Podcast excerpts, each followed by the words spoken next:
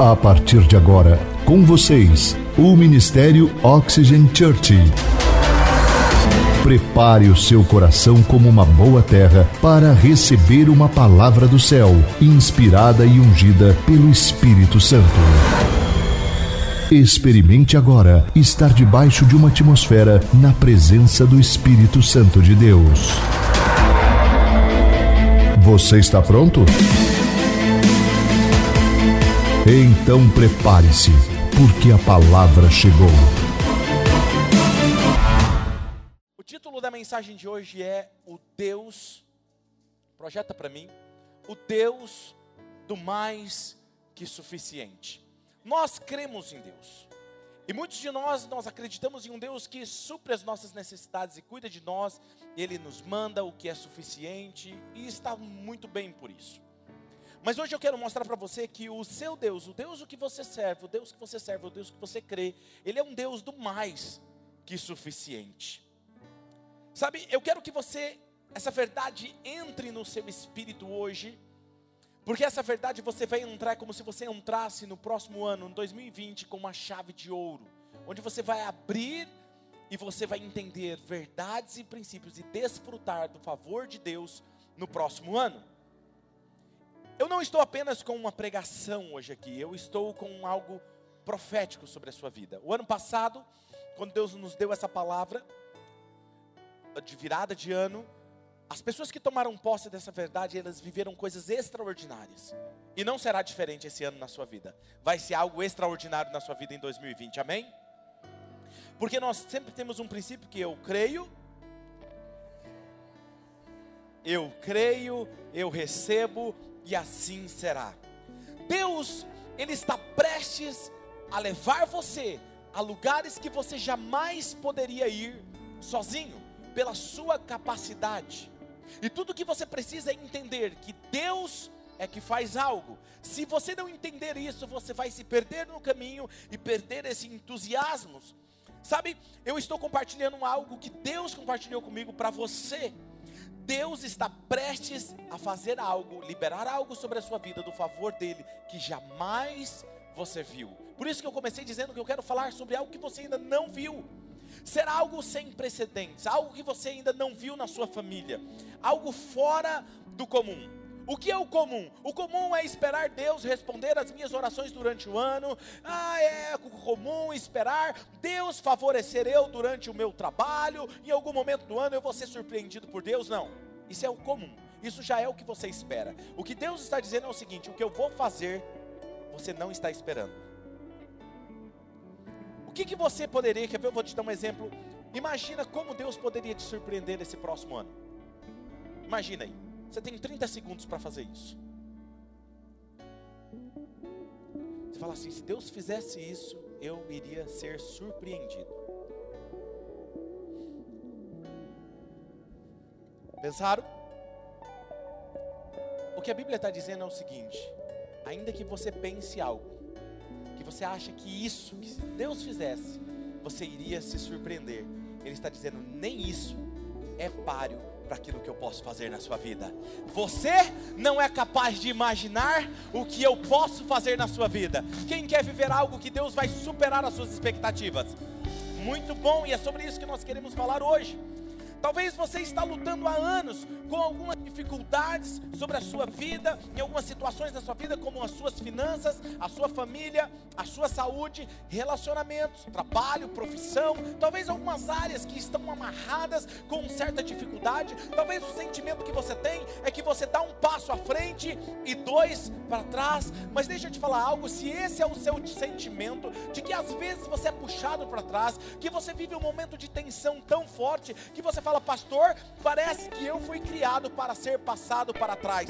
Esse sentimento de ser puxado para trás, deixa eu te falar uma coisa: esse sentimento é bom. Quando isso acontecer sobre você, entenda um princípio que eu vou te passar agora. Uma flecha, ela só pode ir tão longe quando ela é esticada e tensionada para trás. Quanto mais tensionada ela é para trás, mais longe ela vai. Quando as coisas começarem a ficar difíceis para você no próximo ano, entenda uma coisa: eu estou me preparando porque eu vou longe. Puxa, puxa, porque eu vou além.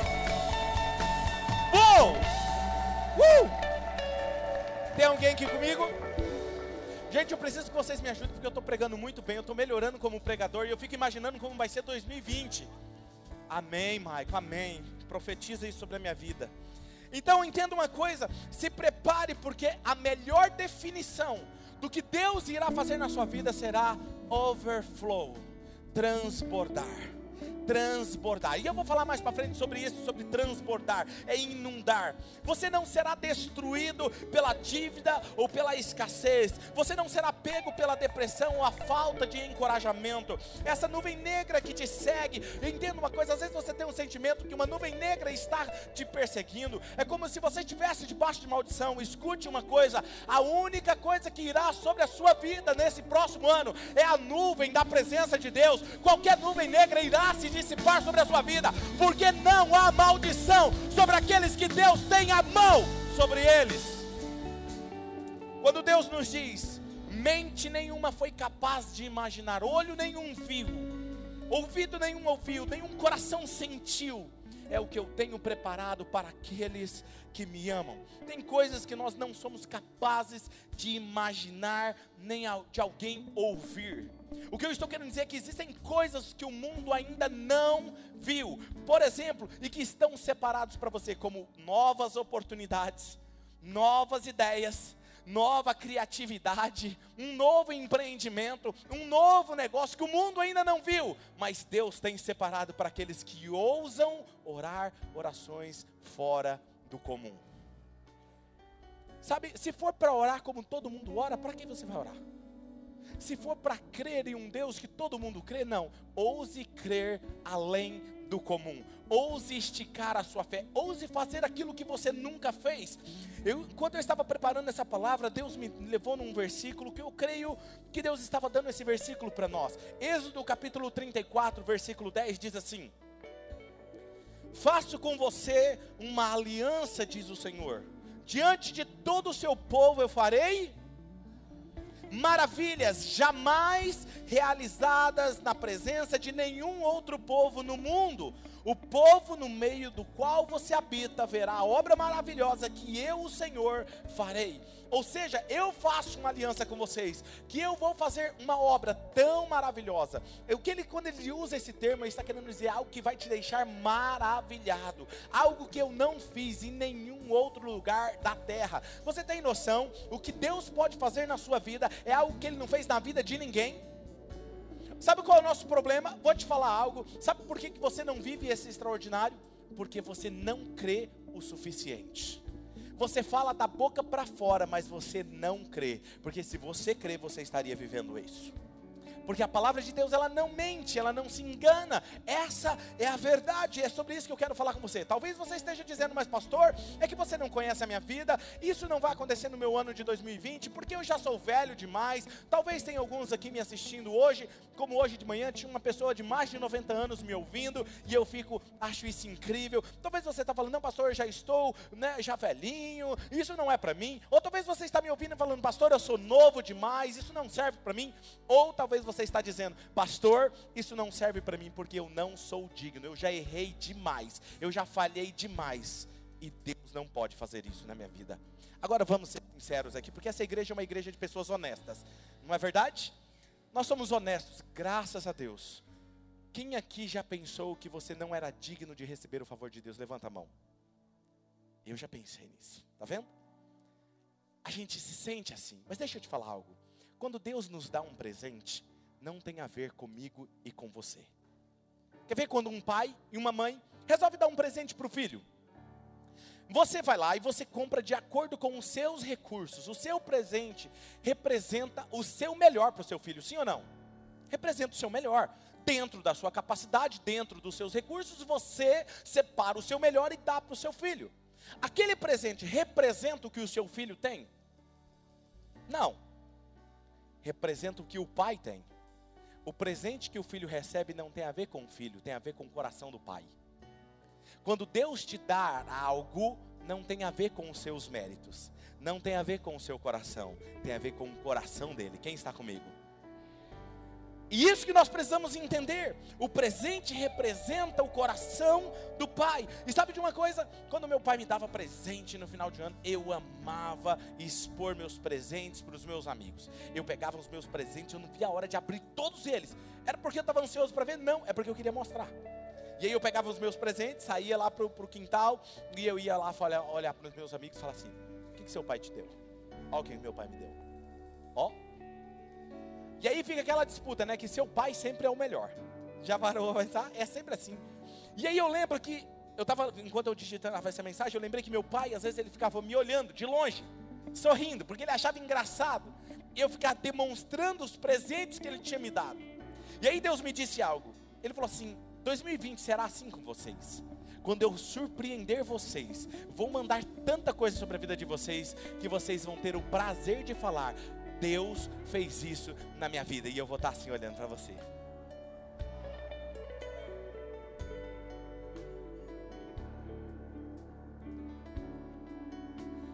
Deus ama surpreender os seus filhos. Deus ama te abençoar. A palavra de Deus diz em Salmo que Ele ama prosperar os seus filhos.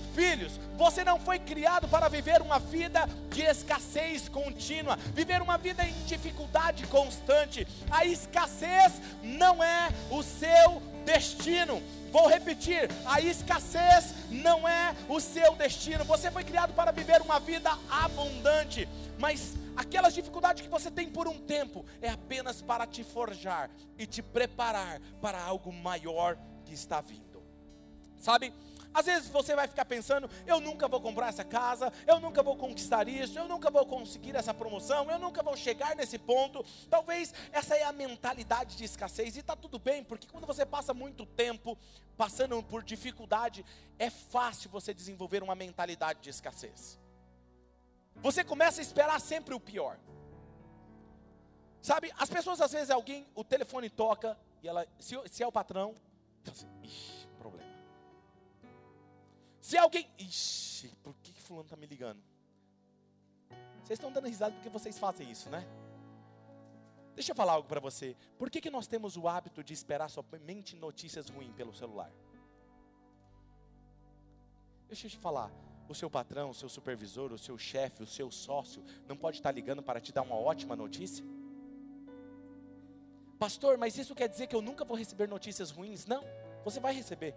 Só que você vai estar tão convicto do que Deus irá fazer na sua vida que você vai matar no peito e fazer gol com essas notícias ruins. Ah, tá tudo bem, Deus vai me dar sabedoria e eu vou resolver isso. Eu tenho certeza que o melhor está vindo à frente. E alguém vai falar assim: Mas isso, olha isso, o que está acontecendo na sua vida? Você fala assim: Tá tudo bem, eu vou aprender com isso. Eu estava falando hoje, agora há pouco, ali no café, no Ox Café, com um dos membros da nossa igreja, e ele estava me contando uma situação que aconteceu. E eu disse: Rapaz, isso é uma ótima situação. Isso é uma ótima situação. E ele falou: Ele ficou olhando para mim e eu falei assim: Por quê? Quando quando você tiver com uma grande empresa, você precisa resolver isso aqui. Ele falou: Foi exatamente assim que eu pensei. Essa é a mentalidade dessa igreja. Nós acreditamos que não tem nenhum problema que o inimigo possa mandar para você, que Deus não vai te dar sabedoria para resolver, te capacitar para ir para um nível maior e melhor.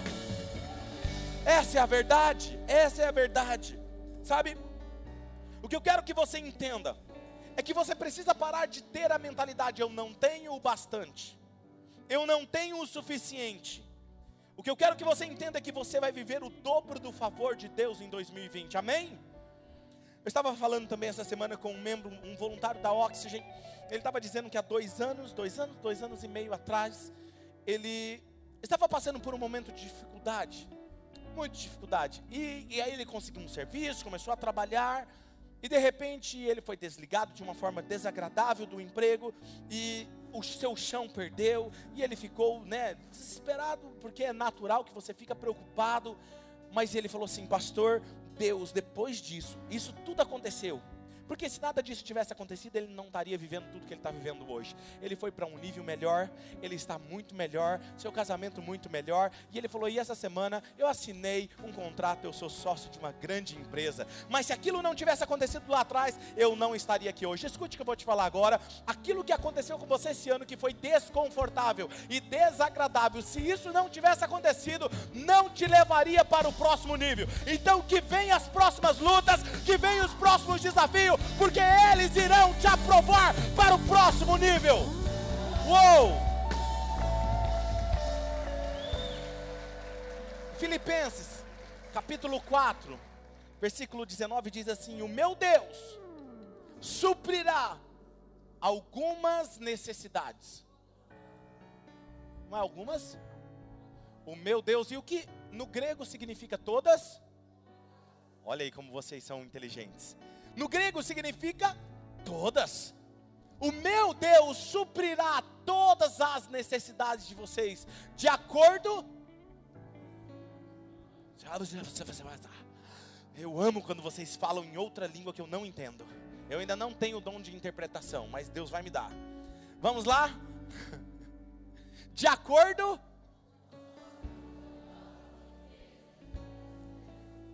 Veja que Ele não suprirá de acordo com o nosso trabalho. Ele não está dizendo, eu vou suprir a sua necessidade de acordo com o seu trabalho. Se você trabalha muito, ou de acordo com os seus méritos, de acordo com a sua perfeição. Não, eu vou suprir todas as suas necessidades de acordo com as minhas riquezas. Não é com as suas riquezas. Sabe qual é o tamanho da riqueza dele? Ele diz: Eu sou o dono do ouro e da prata, de tudo que existe nesse planeta. Eu sou o dono de todas as coisas. E isso que você tem que entender. Vai ser de acordo com o que ele tem, não o que você tem. Houve uma mulher na Bíblia, que eu quero tirar algumas lições. Era uma viúva de um aprendiz de profeta. Escute isso.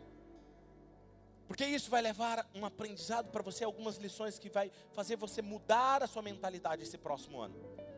E essa mulher, o seu marido morreu e ela estava com uma dívida impagável. Diga, dívida impagável. E por que uma dívida impagável? Porque os seus credores vieram cobrar e disse para ela: Olha, você precisa pagar. E ela falou: Não tenho dinheiro. Ele falou assim: Então tudo bem, então nós vamos levar os seus filhos. Os seus filhos serão os meus escravos e eles vão trabalhar para que eles paguem essa dívida. E ela entrou em desespero. Talvez ele deu um prazo para ela, falou: Olha, pense até amanhã ou depois de amanhã e a gente conversa. E ela vai até o profeta Eliseu. E Perdão. E ela chega até o profeta Eliseu e ela conta a situação. Eliseu lhe perguntou, quando ele conta, ela conta para ele, fala: "Olha, meu marido morreu, estou com uma dívida e os credores vieram pegar o meu filho". Olha o que Eliseu responde para ela no capítulo 2 de 2 Reis, versículo 2. Eliseu perguntou-lhe: "Como posso ajudá-la? Diga-me, o que você tem em casa?" E ela respondeu: "A sua serva não tem nada além de uma vasilha de azeite. A primeira lição que eu aprendo com essa mulher é que o que sai da sua boca é reflexo da sua mentalidade. Ela poderia ter dito: Olha, eu não tenho nada em casa, mas eu sei que o seu Deus vai mudar o meu destino. Mas ela simplesmente fala e para aí: Eu não tenho nada a não ser uma vasilha de azeite eu não tenho nada.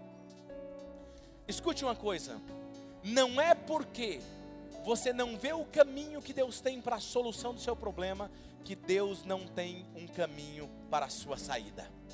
Ela olha e vê que ela não tinha saída. Ela fala: Eu não tenho nada. Eu não tenho nada, profeta, que eu possa vender, negociar, barganhar, e que eu possa vender e ganhar dinheiro e pagar a minha dívida. Eu não tenho nada. Escute o que eu estou te falando agora. Às vezes você se encontra numa situação que você não encontra um caminho, uma saída. Isso não quer dizer que Deus não tem uma saída para você. Sabe, Deus tem sempre uma saída da sua escassez para um lugar de superabundância. Nem sempre é, concordo com você, nem sempre é como nós imaginamos, mas tudo precisa é você entender e obedecer. As suas circunstâncias, elas podem até parecer permanentes, mas você não consegue enxergar o que ele está fazendo nos bastidores. Deus ama fazer algo nos bastidores. Enquanto você está preocupado, ansioso, ele está trabalhando nos bastidores. Olha a pessoa do seu lado e fala assim: Deus está nos bastidores da sua vida. Sabe, a segunda lição que eu aprendo com essa mulher é que, antes de Deus, escute isso, Antes de Deus tirar você da escassez, Ele vai tirar você de dentro da sua zona de conforto. E aí começa a apertar o negócio. Porque nós queremos permanecer. Não, eu quero que Deus me tire da escassez. Mas eu não quero sair da minha zona de conforto. Mas Deus nunca irá tirar você da sua escassez sem antes não tirar você da sua zona de conforto. Quem está comigo? Olha só, a sua zona de conforto é o resultado da sua escassez. É o fato de você estar acomodado. Por que, que um casamento tem problemas dentro do casamento? Por quê? Porque alguém se acomodou, parou de investir, está na zona de conforto.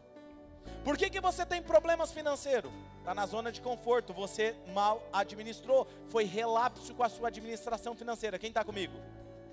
Por que, que você tem problemas de saúde? Muitas ou a maioria das vezes, porque você foi relapso com a sua saúde. A sua zona de conforto gera o resultado da sua escassez. Quem está comigo? Agora olha só, 2 Reis capítulo 4, versículo 3 diz: Então disse Eliseu: Vá pedir emprestada vasilhas a todos os seus vizinhos, mas peça muitas. Talvez o que ela esperava é que o profeta iria falar assim: não, olha, vamos fazer o seguinte: você é a esposa de um dos nossos amigos, nós temos uma comunidade de profetas, nós vamos levantar uma oferta e vamos te ajudar financeiramente com esse dinheiro, nós vamos pagar a sua dívida. Isso ajudaria ela? Sim ou não? Sim, por um momento, mas não resolveria nem daria uma solução para ela. Quando Deus quer fazer algo na sua vida, Ele não quer resolver apenas algo pontual, Ele quer resolver algo geracional na sua vida. Alguém está comigo? Essa frase não saiu de manhã, saiu agora. Pega que é fresquinha do céu. Deus, quando Ele quer resolver algo na sua vida, Ele não quer resolver algo pontual, Ele quer resolver algo geracional na sua vida, que resolva para o resto da sua vida. Agora preste atenção. Talvez o que ela esperava fosse que talvez ele usasse a sua influência. A sua influência para quê? Para conversar com os contatos que ele tinha, para que eles não pudessem é, levar os seus filhos, para que os credores não levassem o seu filho. Ela esperava tudo isso, menos ele falar: vai pedir vasilhas emprestadas. Saia na sua vizinhança. Naquela época era bate, a palma, não é verdade? Quem aqui? Me ajuda aí, Marquinhos, bate palma aí para mim. Muito bem, chama a Dona Maria. Chama... Muito bom. Mas hoje está moderno agora. Agora é interfone. Como que é o interfone? Toca o interfone. Foi melhor que o Éder de manhã, Éder. Foi melhor. Você viu? Toca de novo o interfone. Aqui a nossa igreja é criativa. Tá melhor. Não é esnobando não, mas tá melhor. Agora olha só. Fez ela sair de casa em casa, pedindo vasilhas emprestadas. Agora olha só, a direção foi saia da sua zona de conforto, vá até os seus vizinhos peça vasilhas empre, emprestadas. A lição que eu aprendo aqui é que Deus não pode fazer algo grande em nós e através de nós, se nós estamos na nossa zona confortável e apenas reclamando. Porque quando você está na sua zona confortável, você gosta de reclamar. Ela chegou até o profeta e ela fez uma reclamação. Se você quer viver milagres na sua vida, pare de reclamar porque a reclamação não te tira da escassez, mas a sua ação confiante em Deus te leva ao milagre. Quem está comigo? Então é isso. Talvez ela não soubesse por que ela estava pedindo vasilhas emprestadas. Não, mas o profeta está pedindo, mas eu nem sei o que ele quer. Mas eu vou pedir. Escute, às vezes Deus vai pedir para você fazer algo que você não vai entender. Aprenda uma coisa: aprenda a confiar e obedecer. Não fazia sentido para ela pedir vasilhas emprestadas. Você pode não saber o caminho que Deus usará, mas tome a decisão de confiar e obedecer, porque o que Deus fará em seu futuro irá bugar sua mente. Vai bugar o seu entendimento. Por isso que Paulo disse: aquilo que ninguém viu, ouvido não ouviu, nem mente imaginou, o que Deus tem para todos aqueles que o amam. Quem é que ama? Aquele que obedece. João 14, 21 e 23. Aquele que me ama é aquele que me obedece. Quem ama, obedece. Quem ama, obedece. Deus fará isso para quem ama, obedece a palavra. Olhe para a palavra e olhe e avalie a sua vida. Eu estou em obediência à palavra.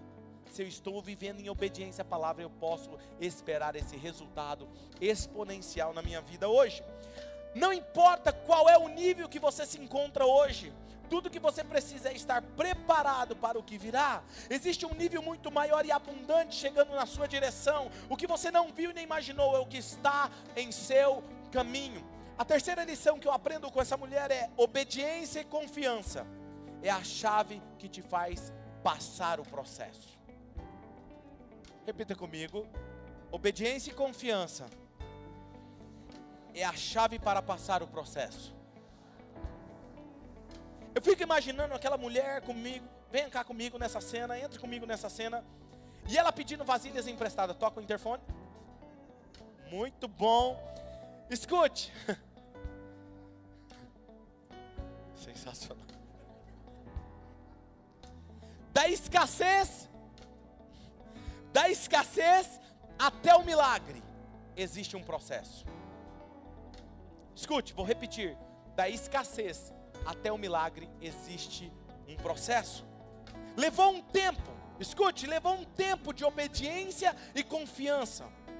Essa mulher teve que obedecer, ela teve que confiar, peça vasilhas emprestadas, e ela saiu tocando interfone das casas e pedindo emprestado, empresta uma vasilha, empresta uma vasilha, empresta uma vasilha, e alguém talvez perguntando: o que, que você vai fazer com tanta vasilha? Ela falou assim: eu também não sei, mas me empresta essa vasilha, me empresta essa vasilha, a maior que você tiver, me empresta essa vasilha. Imagina ela passando de casa em casa fazendo isso. Esse é o processo que muitas vezes você vai ter que fazer: obediência e confiança, obediência e confiança, obediência e confiança. Até então não estava resolvendo o problema, ela não estava vendo dinheiro na conta dela, ela não estava vendo os credores lá recebendo a, a, o pagamento da dívida, não, ela não estava vendo, mas ela estava obedecendo e confiando, obedecendo e confiando, obedecendo e confiando. Esse é o próximo passo. Comece em janeiro, obedecendo e confiando, obedecendo e confiando. Uou!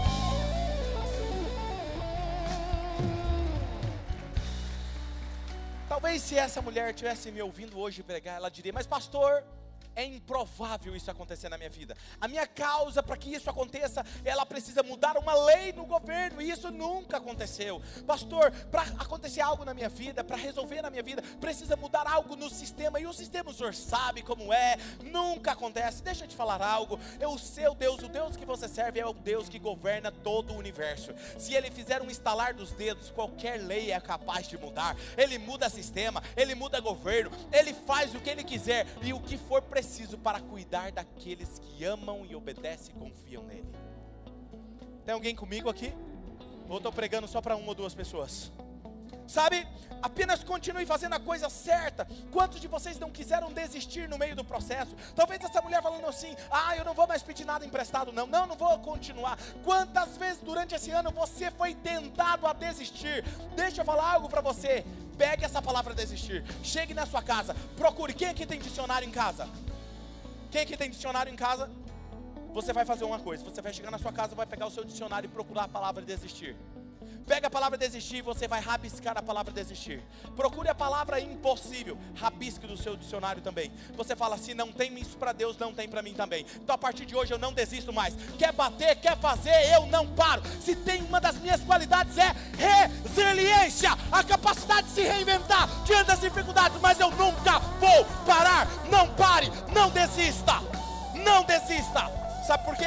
Porque desistir é para qualquer um. Qualquer um desiste. Qualquer um desiste.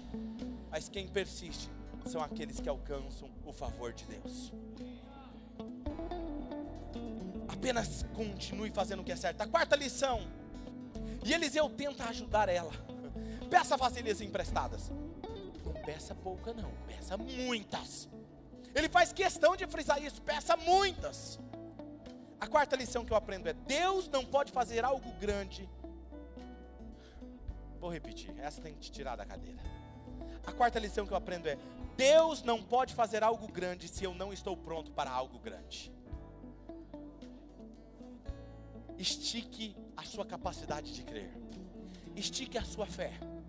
O processo tem mais a ver com você do, que com algo que Deus pode fazer por você. O processo tem a ver com tratar o seu caráter, te preparar para sustentar algo que está vindo na sua direção. Tem a ver com te preparar, tem a ver com te amadurecer. Quantas dificuldades você passou esse ano e hoje você está chegando no final e fala assim: puxa, se eu não tivesse passado por aquilo, eu não estaria mais maduro. Hoje eu estou mais maduro, estou mais forte do que nunca. Porque toda dificuldade ela fornece algo para você: energia, capacidade e sabedoria. Energia, capacidade e sabedoria. O processo tem a ver com o seu caráter, as suas atitudes andando alinhada com a vontade de Deus. É criar espaço para que Ele faça algo grande na sua vida. Esse é o processo. O processo tem a capacidade de trabalhar na sua vida, no seu coração, para crer mais, confiar mais. E quando eu falo sobre isso, é como se você passasse a vida toda, o ano todo, e você fala: Não, pastor, eu sempre criei, eu sempre orei, e eu sempre vim até essa linha. Essa linha, se você crê somente até aqui, se você se arrisca só até aqui, é só até aqui que vem o favor de Deus. Se você quer viver o que outras pessoas estão vivendo até lá, ouse fazer o que você nunca fez, esticar a sua fé, esticar a sua confiança, fazer o que você nunca fez, orar como você nunca orou, agradecer por aquilo que você nunca agradeceu. Ouse ir além. Quem está comigo? Sabe, Eliseu não fala para ela porque qual era o motivo de ela buscar essas vasilhas. Ela, ele simplesmente fala: vai emprestar vasilhas. E ela sai para emprestar vasilhas. E o texto, é, ele está junto ali, nós vamos falar mais sobre isso. Quando Deus me disse para começar essa igreja, Ele falou assim: começa a igreja numa sala com 22 pessoas. Tinha 22 pessoas. Quando Ele mandou para começar, não tinha nem pessoas, essa era a verdade. Quando chego lá numa sala, pequena sala, nós tínhamos uma mesinha de mármore, o Maico estava lá, as pessoas, estavam lá, já estava lá nas primeiras reuniões. O computador, e 22 pessoas sentadas ali à frente. Algumas pessoas começaram a rir de mim e falaram assim: cadê o pastor Claudinei que pregava para milhares de pessoas? Cadê os contatos dele?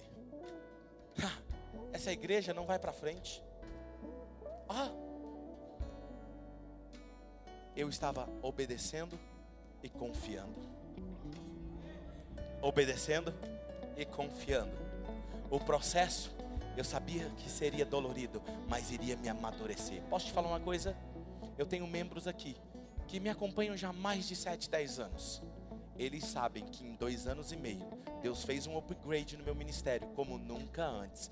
Deus me amadureceu, me fortaleceu e me ensinou coisas que eu jamais imaginei. A minha esposa diz: esse é o intensivo da faculdade de Deus. Vamos passar por ele.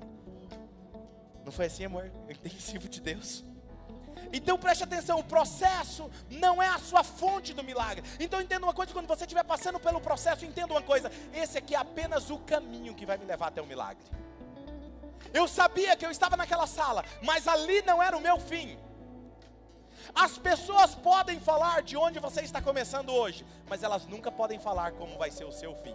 Só Deus pode falar como vai ser o seu fim. Ali na minha sala, naquela sala, na minha sala não, na sala da Ana Lu e na sala da casa dessa menina aqui Adriano Murilos.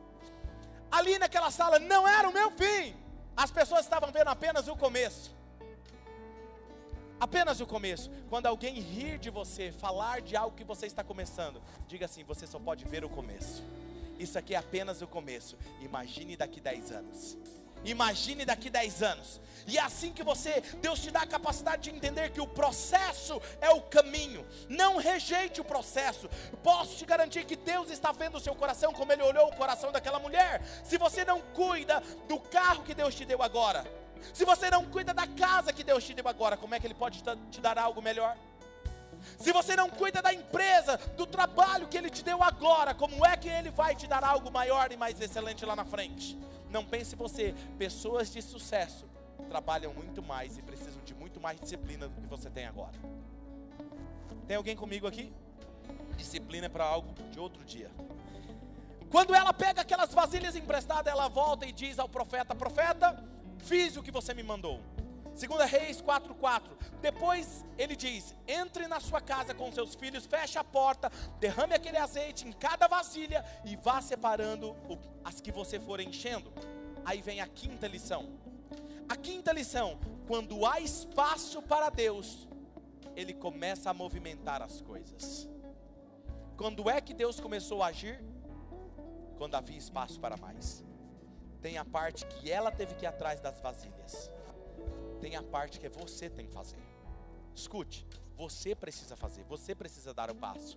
Quando você der o passo, você vai ver Deus começar a se movimentar na sua vida.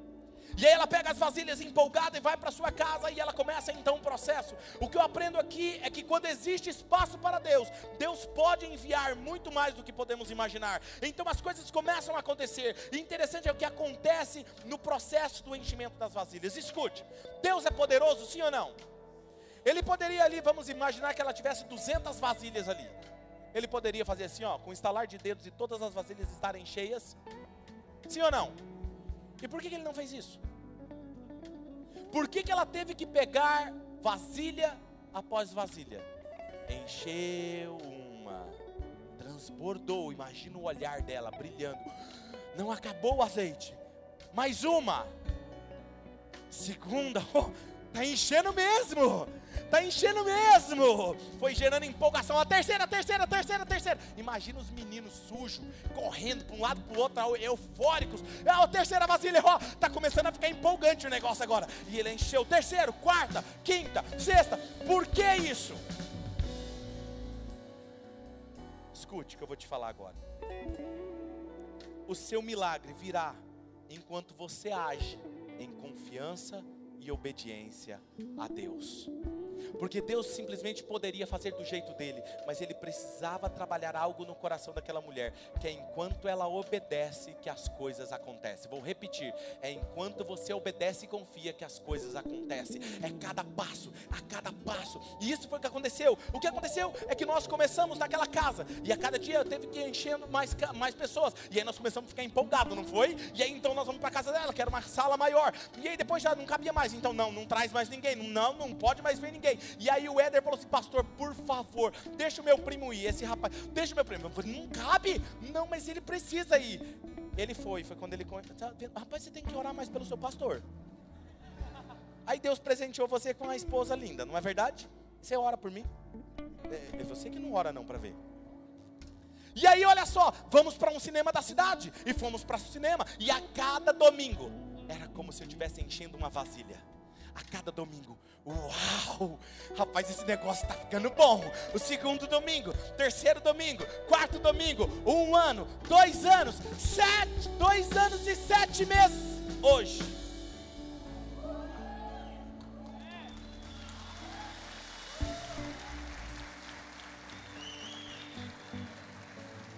A sexta lição que eu aprendo com essa mulher: a distância do mais que suficiente. Escute isso. A distância do mais que suficiente está em mais uma vasilha. Diga assim, mais uma vasilha. Mas você vai, isso aí você apenas repetiu. Você vai ter que fazer igual a mulher aqui. Ela, ela gritou para o filho dela, assim: mais uma vasilha. Vamos lá? Um, dois, três. Mais uma vasilha. E aí olha o que acontece. A próxima lição que eu aprendi com essa mulher foi que o azeite só parou de se multiplicar quando acabou as vasilhas. Acabaram as vasilhas, ou seja, quando acabou o espaço para o que Deus poderia fazer. Segunda Reis 4:6. Quando todas as vasilhas estavam cheias, ela disse a um dos filhos: "Tragam-me mais uma vasilha". Mas ele respondeu: "Já acabaram". E o que aconteceu? Então o azeite Veja que o profeta ainda tentou ajudá-la. Pegue vasilhas, muitas vasilhas, não poucas. Pegue bastante. Talvez se ela soubesse, escute, talvez se ela soubesse que a visão que ela tinha de obediência seria o limite do favor sobre ela, talvez ela teria ido além. Se ela soubesse, olha, enquanto houver vasilhas, o azeite vai continuar jorrando. Ah, ela ia dar um jeito.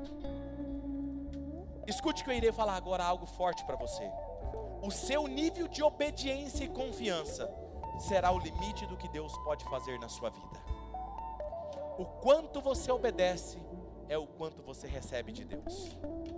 Vou repetir: o quanto você está disposto a obedecer é o quanto você está disposto a receber. O que limita Deus em fazer grandes coisas na minha vida e na sua vida não é o poder dele, que está pouco, ou porque ele está abençoando tanta gente, diminuiu o estoque de bênçãos. Não tem a ver comigo. A única pessoa que pode impedir o favor dele é eu e você. Mateus capítulo 9, versículo 29 diz: Jesus está curando alguns cegos e olha o que ele diz. E ele toca nos olhos deles e disse: Que seja feito segundo o meu poder. Seja feito conforme o quê? Ele não disse seja feito conforme a minha capacidade de te curar. Não seja feito conforme o meu poder, o meu nível de poder ou de unção. Não, seja feito conforme a sua fé. Se Deus hoje olhasse para você e falasse assim: Como vai ser o seu ano de 2020? E ele falasse assim: Porque vai ser conforme a sua fé. Como você diria que seria? Sétima lição que eu aprendo com essa mulher e última: obediência específica gera milagre específico. Outra coisa que me chamou a atenção nessa história foi o fato do profeta dizer para ela: peça vasilhas emprestadas. Talvez alguém diria: ah, mas ela pede vasilhas emprestadas porque ela não tinha dinheiro para comprar. Eram muitas. Mas o profeta poderia falar o seguinte: olha, vai lá, compra, porque com tudo que Deus vai fazer na sua vida, você vai poder pagar e comprar essas vasilhas, e você vai continuar vendendo azeite. Ele poderia, não, mas ele não fala isso. Ele fala, vai lá e pede emprestado. E tudo que é emprestado, vai e volta. Vai e volta. E isso me chamou a atenção, porque, segundo Reis 4,7, ela foi e contou tudo ao homem de Deus, que se multiplicou. E interessante, algumas pessoas acham que ele fala assim: vai pedir vasilhas emprestadas, e depois entra no seu quarto e fecha a porta e derrama o azeite sobre as vasilhas. Não foi assim. Ela vai pedir vasilhas emprestadas, depois ela volta. Mas o texto está lá junto, pastor. É que no hebraico é como se houvesse um tempo. Como é que eu provo isso para você? Porque depois que ele disse o que ela deveria fazer, ela não sai e vai buscar vasilhas emprestadas. Ela sai e vai para o quarto fazer, porque ela já estava com as vasilhas. Deus só te dá o próximo passo do milagre quando você já fez o que era para você fazer. Olha lá. Aí ele disse assim, ó, ela foi e contou tudo ao homem de Deus que lhe disse: "Vá, venda o azeite e pague as suas dívidas". A dívida era impagável. Pague as suas dívidas e você e os seus filhos ainda poderão viver do que sobrar. Ele pede para ela pedir emprestado. Por quê?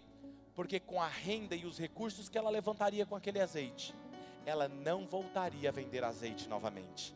Por isso que tinha que ser emprestado, porque era apenas por uma temporada. Agora escute, quando Deus te tira de um ponto, Ele te leva para um outro ponto de superabundância. É como uma catapulta que joga você num próximo nível. E quando você chega no próximo nível, você nunca mais volta para o nível anterior. Podem até te tirar e colocar você lá atrás, mas o que Deus vai fazer através da sua vida lá é muito maior do que quando você estava lá. Quem está me entendendo? E é isso que Deus está fazendo aqui. A palavra era: pague a sua dívida e sobreviva do resto.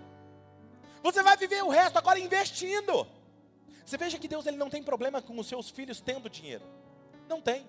Deus dava, Jó era um homem rico, Abraão era um homem muito rico, tantos homens eram ricos, na Bíblia eram homens de Deus. Deus não tem problema que os seus filhos tenham muito dinheiro. Deus tem problema quando o dinheiro tem os seus filhos. Quem está comigo? Salmo capítulo 23, versículo 5 diz assim: Preparas um banquete para mim na vista dos meus inimigos. E tu me honras, ungindo a minha cabeça com óleo e fazendo transbordar, diga comigo, transbordar. Transbordar o meu cálice. Escute o que eu estou falando aqui agora para você. Ele está falando, Senhor, o Senhor vai preparar um banquete. Não é um café da manhã. É um banquete. Na presença dos meus inimigos, é na presença dos opositores, daqueles que não acreditaram, daqueles que se lançaram para impedir você de viver o melhor de Deus, ou que riram de você relaxa, o banquete vai ser diante deles. Quando Deus faz algo, Ele nunca faz algo escondido. Ele trata com você no escondido, mas Ele sempre expõe a obra de arte dele diante das pessoas. Não é demais? Fresquinha também. Deus, Ele irá preparar para você algo grande, um banquete grande na frente de todos, inclusive daqueles que foram opositores, aqueles que tentaram impedir o seu destino. Segundo, Ele fará o seu cálice transbordar. Cálice era usado para vinho, vinho representava festa. Diga comigo, festa. Toda vez que alguém tomava um cálice de vinho era para celebrar. E é isso que ele estava falando. O meu cálice vai transbordar. A sua, os seus motivos de celebrar serão tantos, tantos, tantos que vai transbordar. O que significa a palavra transbordar? Ter além da sua capacidade de reter. É isso que Deus está falando sobre você. O próximo ano da sua vida será transbordante. Por isso que a música que nós cantamos no início diz sobre transbordar. Canta um pedacinho dela mais. Olha o que você cantou. Nossa fé não tem limites. Firmemente acreditamos que neste tempo viveremos tudo que tínhamos sonhado. Pois tu fazes mais do que desejamos, do que imaginamos.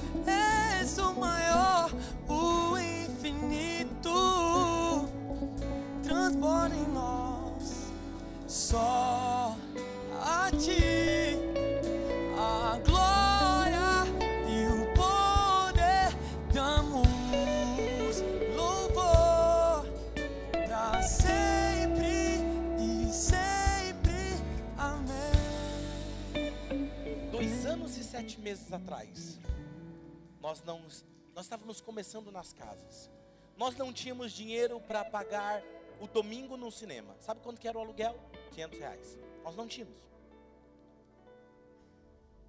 E o filho do dono desse prédio, ele veio e falou assim: Pastor,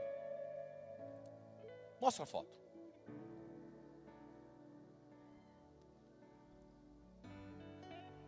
Esse ele é o Marcos Guedes, quem conhece ele, é a porta dali do outro ambiente. Mais um clique. Minha esposa orando, mais um clique. Nós estávamos nesse prédio há dois anos e sete meses atrás, orando. Porque o filho do dono disse assim: Pastor, vamos orar lá. Vamos orar. Nós íamos orar. Eu não sabia porque cargas d'água estavam vindo orar aqui. Aí estava junto o Marco, o Mauro, as pessoas, e eles também não sabiam. Hoje fazem parte do conselho da diretoria dessa igreja. Eles estavam aqui orando. E aí o menino falou assim: ah, Quem me sabe? Vocês não alugam esse prédio, faz a igreja de vocês aqui.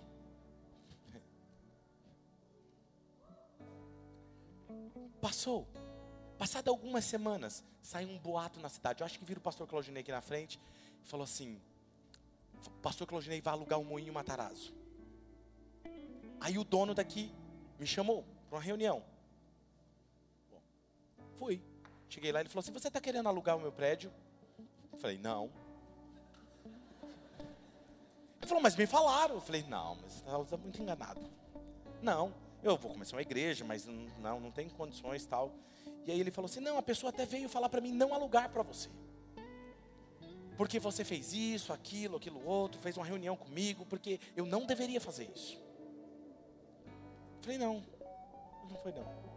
Continuei a minha vida. Fomos para o cinema, dos cinemas fomos para o outro prédio. E o que aconteceu lá no outro prédio? Transbordou. Não cabia mais ninguém. E nós precisávamos de um lugar.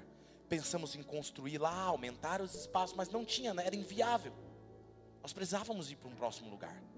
E aí, o, os meninos da diretoria conheciam o dono desse prédio e falou: Pio, você não conhece algum lugar que está precisando para alugar e tal? Ele falou: Rapaz, se eu pensar em alguma coisa, eu te falo. E ele falou assim: O Moinho Matarazzo não serve para vocês, não? É, a gente precisa dar uma olhadinha, né, para ver se serve. Leva, leva lá o pastor, vê se ele serve para vocês. E aí a gente veio olhando, né? Só. Hum, lógico que serve. Aí, o problema é o valor. Aí foi falar com ele. Olha, a gente gostou e tal, mas a gente precisa ver o valor, porque, né? Falou, ó, vamos fazer o seguinte. Eu vou fazer o mesmo valor que vocês pagam no outro prédio. Escuta, calma. Calma que a glória é muito maior. Ele falou assim: Eu estou com dois contratos aqui, olha aqui. Com valores muito, mas muito maiores do que vocês vão me pagar. Dois. Uma concessionária, uma outra, não vem ao caso aqui. Mas eu vou alugar para vocês, porque Deus mandou alugar para vocês.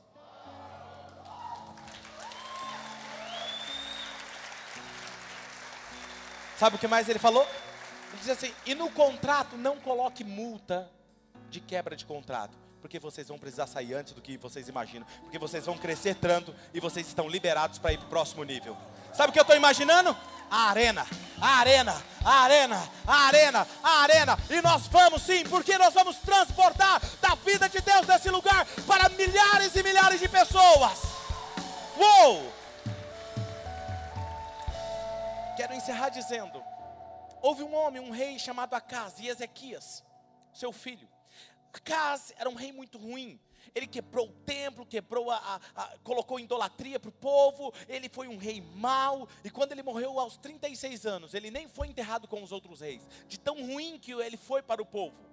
E o seu filho assumiu. E o seu filho assumiu fazendo tudo ao contrário dele, simplesmente honrando a Deus, voltando o templo de adoração a Deus. E diz o texto bíblico que Deus abençoou ele de tal maneira, com tantas riquezas, que ele teve que construir vários celeiros para comportar todos os grãos e produção da sua terra, porque Deus enviou tesouros a ele. A minha pergunta para você é: por que que Deus abençoou o filho e não abençoou o pai? Porque o pai não honrou a Deus, não colocou Deus em primeiro. Uma das formas de nós honrarmos a Deus, colocando Ele em primeiro, é quando nós entregamos a Deus o que é de Deus, dizimando, ofertando. Onde a gente entrega o nosso dízimo, a gente está colocando Deus em primeiro. A Bíblia diz que quando você honra a Deus, a Bíblia fala que Ele abrirá em Malaquias as portas dos céus e Ele enviará tantas bênçãos que vocês não terão onde guardá-la. A pergunta é: você está preparado para o que virá na sua vida? Marcos 11, 24. Portanto, eu digo a vocês: Jesus diz: tudo o que vocês pedirem em oração, creiam que já o receberam, e assim sucederá. Eu quero fazer uma dinâmica com vocês. Feche os seus olhos.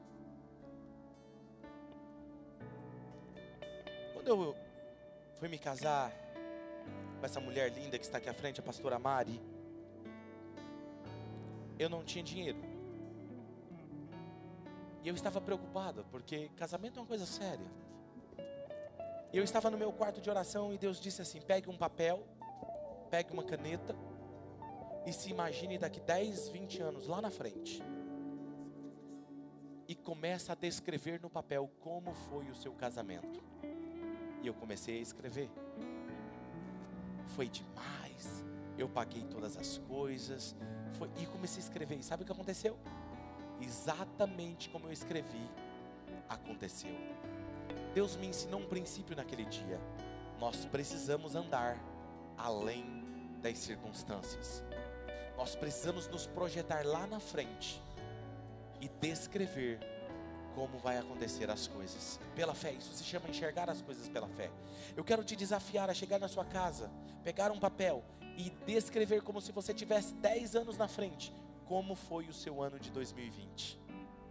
E você vai descrever em detalhes, porque assim como você crê, assim sucederá. Pastor, e como é que eu oro?